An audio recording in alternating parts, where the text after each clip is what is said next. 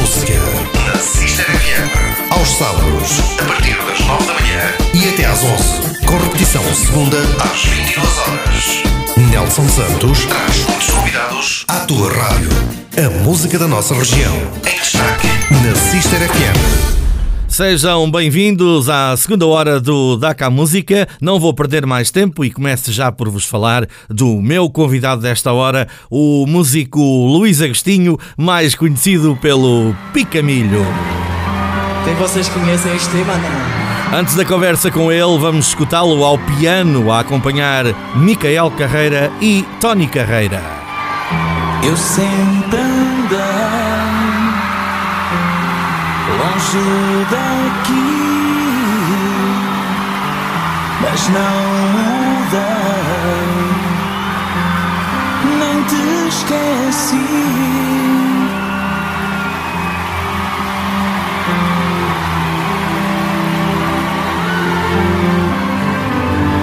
Cresci sem ti,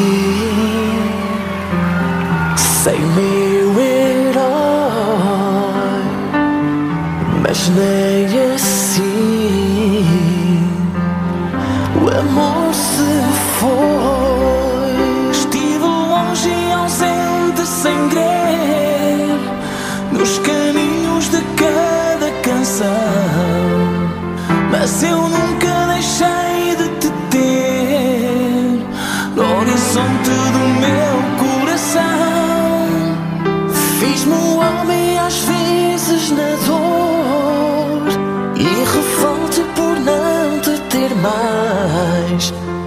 Mas eu nunca esqueci este amor De filho e pai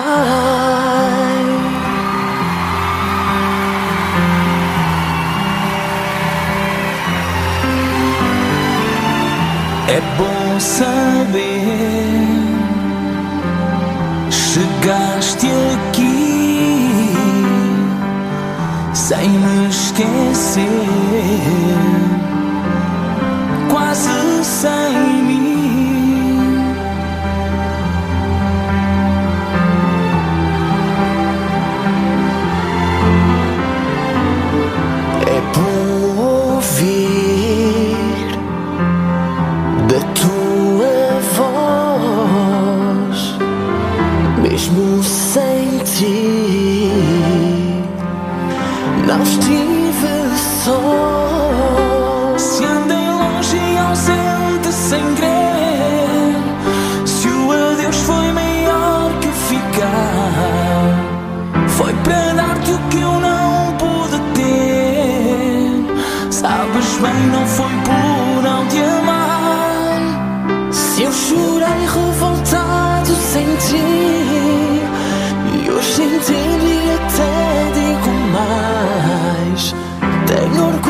por sermos assim.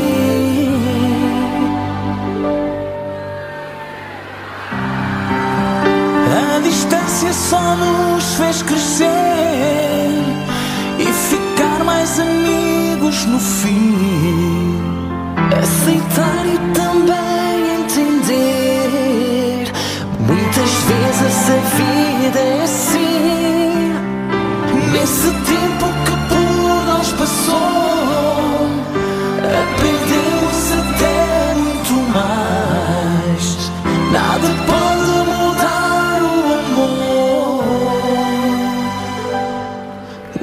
filho e pai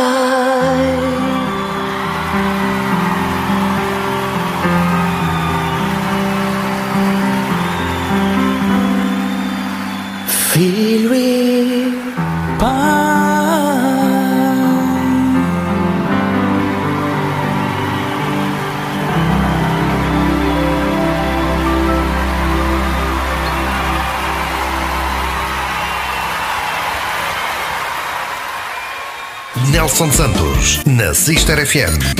Taca a música. Ora bem, vamos lá então receber aqui no DACA Música o meu convidado desta segunda hora de programa. é o meu colega das teclas, posso apresentá-lo assim, um músico de mão cheia. Podes apresentar e bem. olá, Luís Agostinho, bem-vindo. Eu, Olá, eu vou-te chamar Nelson. Luís Agostinho, mas a malta conhece é pelo, é pelo Picamilho, não é? Podes entrar para o pica, o pica milho ou abrir. Pica. É o Pica, é milho. sempre o Pica. Yeah, Quando se fala pronto. de ti, é sempre o Pica, não é? Não há hipótese. Olha, estou muito feliz de te ter aqui no programa. Por muitas razões que, que agora nem vale a pena enumerá-las, porque nós já temos uma, uma ligação há, há tantos anos. Apesar de tocarmos o, o mesmo instrumento, mas já, já, já nos encontramos por aí tantas vezes, em tantas situações. E curiosamente, posso dizer aqui aos nossos ouvintes, e não tenho problema nenhum em partilhar isto, que ainda éramos muito, muito, muito putos até frequentámos a mesma escola de música e tivemos o mesmo professor. Portanto, isto está aqui uma ligação tão antiga eh, entre nós eh, e eu tinha que trazer aqui algum dia. Finalmente chegou essa oportunidade, por isso estou muito contente de ter aqui para partilhares um bocadinho Olha, da, da tua história. Vamos só aqui situar os nossos ouvintes que tu não és um, um- um músico, vamos lá ver, que te apresentas em nome próprio, portanto não tens nada em teu nome, não- mas tocaste com muita gente ao longo destes anos e participaste em variadíssimos projetos e é nessa qualidade que estás aqui. Portanto, nós até começámos o programa aqui com um tema em que o piano que estava a tocar era tocado por ti. A acompanhar o Micael Sim, Carreira e o Tony Carreira, tu até escolheste este tema para, Tony, sim, para sim. abrir o programa. Portanto, lá está, não és tu que estás Sim, a sim. cantar, mas o musical que ouvimos em termos de piano tinha realmente a tua mão. Isto foi um concerto no, no Coliseu. Foi no Coliseu de Lisboa, ah, pá, desde já o, o gosto é recíproco e, e é muito bom estar a falar contigo. Tenho um carinho e uma amizade enorme e uma, uma satisfação muito grande estar aqui a falar contigo. Obrigado. E esta primeira música não é muito pela letra em si, porque a história, a história, a história de pai e filho que está aí nessa letra não, não se reflete muito na, na, na história do meu pai, Uhum, porque uhum. ele sempre foi um pai presente. Felizmente ainda me continua a ir ouvir. Eu vou falar um pouco de mim. Eu não podia falar de mim se não falasse neles. E quando eu Claro. falo do meu pai, falo, falo também da minha mãe e da minha família toda. Uhum. Ou seja, toda a minha família sempre me ajudaram. Se eu sou o que eu sou hoje, devo muito a eles. E então ao meu pai e à minha mãe. E à, e à família que eu tenho agora, que já sou pai também. claro. A família é sempre um suporte muito grande e eu não podia descurar um bocado essa situação. Pronto, isto significa que tu também já tocaste, e eu sei, com o Micael Carreira, não é? Daí estares a participar neste, neste concerto. Sim, sim, estive lá desde. eh, Pá, eu não sou muito bom em datas. Aliás, e quando tu me convidaste para isto, eu ainda tentei elaborar aqui um- umas notasitas, epá, mas não consegui, então vai tudo improviso. E eu, eu tive lá há sete anos com o Micael, ou seja, foi desde que ele começou, foi logo da primeira formação. Depois, no segundo ano, houve, houve um músico, era o diretor musical que saiu, eu fiquei lá mesmo com o músico e a partir do terceiro ano, ou seja, tive cerca de cinco anos o músico e diretor musical dele. Ui, uma grande responsabilidade. Este concerto não quer, não, quer, não quer estar a falhar muito, mas acho que foi em 2007 e então foi um grande concerto. Eu sou suspeito em falar nisso. Claro, claro. Mas claro. foi um grande concerto. A nível de produção, a nível de músicos, tínhamos metais, tínhamos um percussionista também. Epá, foi, foi Uhum. um concerto do caraças. Mas olha, vamos aqui agora. Tu dizes que não és bom em datas, portanto agora vou-te tramar com isto, não é? Vamos lá aqui um, um bocadinho atrás. Quando é que o Pica começa a dar uns toques nas teclas? Isso foi, foi espontâneo? Foi um gosto que, que nasceu contigo? Conta-me lá um bocadinho assim, resumidamente, essa história. Opa, foi um bocado eh, levado pela família e nomeadamente realmente o meu pai, porque os meus tios todos eles foram músicos. Ok. e a nível, a nível profissional também. E o meu pai, à sua maneira, também me tentou logo incutir e levou-me para uma escola de música aqui nas Caldas. Uhum. Por esse nosso mesmo professor, Exatamente. na altura ele quando veio para as Caldas, estou-te a falar em... opá, 80s, 80s. eu- eu- não, 77 e 76. Falar datas é tramado. E então ele abriu uma escola, ainda não muito profissional e não muito, não tinha assim muita organização. Então. Depois, mais tarde, é que ele foi lá para baixo, para a casa do Benfica, onde é agora o, o Sana, Sim. o Hotel Sana ao lado. Aí realmente, uh, porque tinha a parceria com o Vitorino Matono e eu fui para essa escola. Epá, e depois logo aí, esse Rui Vicente, o professor Rui Vicente, Exatamente, o professor Rui Vicente. pessoa. É importante dizer aqui Rui o nome dele. Vicente. Exatamente. Exatamente, e ele na altura fez uma orquestra de acordeões, uh, utilizava alguns, alguns alunos que interessavam para a orquestra e, e depois fazia alguns espetáculos assim, né? nomeadamente à volta das caldas e às vezes para fora e fazíamos, quando havia aqui a Feira dos Frutos, ficávamos sempre Exatamente. ali na, Eu lembro-me disso. Eu- aliás, eu cheguei a participar eh, nesses, nesses concertos. Aliás, a primeira vez que eu acho que ouvi falar em ti, já que a entrevista não é só minha, Ah, também, eu também pronto. te entrevistar a ti, foi opá, ali a seguir ao campo, ali na Serra, Na Serra do, do. Sim, sim. Fomos lá tocar. E então, o que se falava já é que estava aí um rapaz. Epá, veio o miúdo agora do Canadá com o gajo. Epá, e realmente eu ouvi tocar sozinho lá, salvo erro, é aquilo, acho que é, o palco era um pureto. Uhum, uhum. Daqueles, aqueles à antiga. Eu lembro-me Epá, disso. Lembro-me disso na Serra do Boro. E realmente aquele órgão, aquele órgão nem parecia o mesmo. Aquele órgão era uma orquestra que estava Troca de galhardetes agora. Epá, estamos a falar, sim. Então, eu nasci em 71. E eu também. Eu, com 5 anos, eu fui, fui primeiro para a escola com um órgão. Mas o órgão na altura era, era tão minimalista, tão antigão mesmo, Uhum. que aquilo parecia quase daqueles a, a, a fole, a ar. E depois, mais tarde, o meu pai pôs-me no acordeão. Ele também, ele também sempre esteve em cima do acontecimento e sempre foi um senhor, o Armando Miranda Agostinho, Uhum. sempre foi um senhor muito atual. E então, depois, mais tarde, passei para o órgão outra vez. Epá, e é o meu instrumento, é o teclado. E assim foi. Mas agora, agora, ultimamente, estás muito dividido, não é? Entre os teclados, o piano e o acordeão. Eu adoro tocar acordeão. E, e nessas vertentes, quando posso escolher várias vezes, toco pá, com o maestro Mário Rui, que ele toca piano, o, o, o Telmo Lopes. Às vezes, quando somos dois teclistas e quando me dão a escolher, Tu saltas para o acordeão, não é? eu gosto muito de saltar para o acordeão e gosto muito de saltar também para a parte de cordas.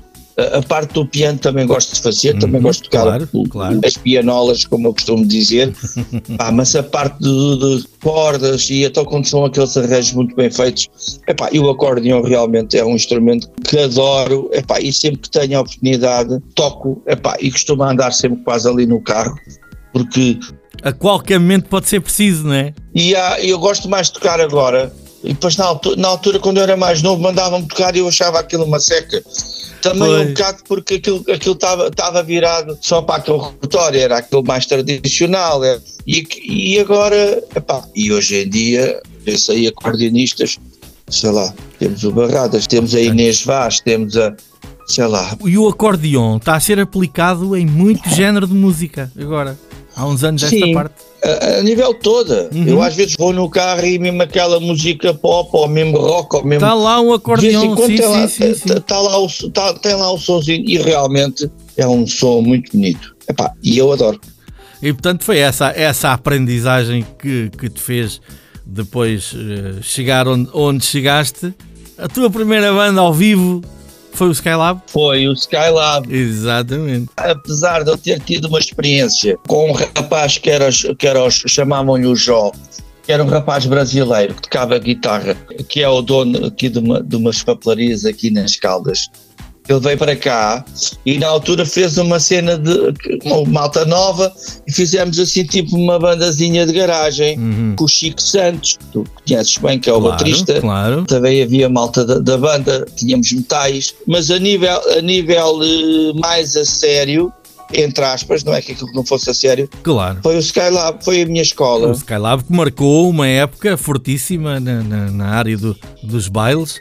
E Sim. como eu digo sempre aqui no programa, tu também és um produto formado na escola do baile. Penso que tu concordas com isso, que é uma grande escola. Concordo e assino. Epá, e é uma grande escola.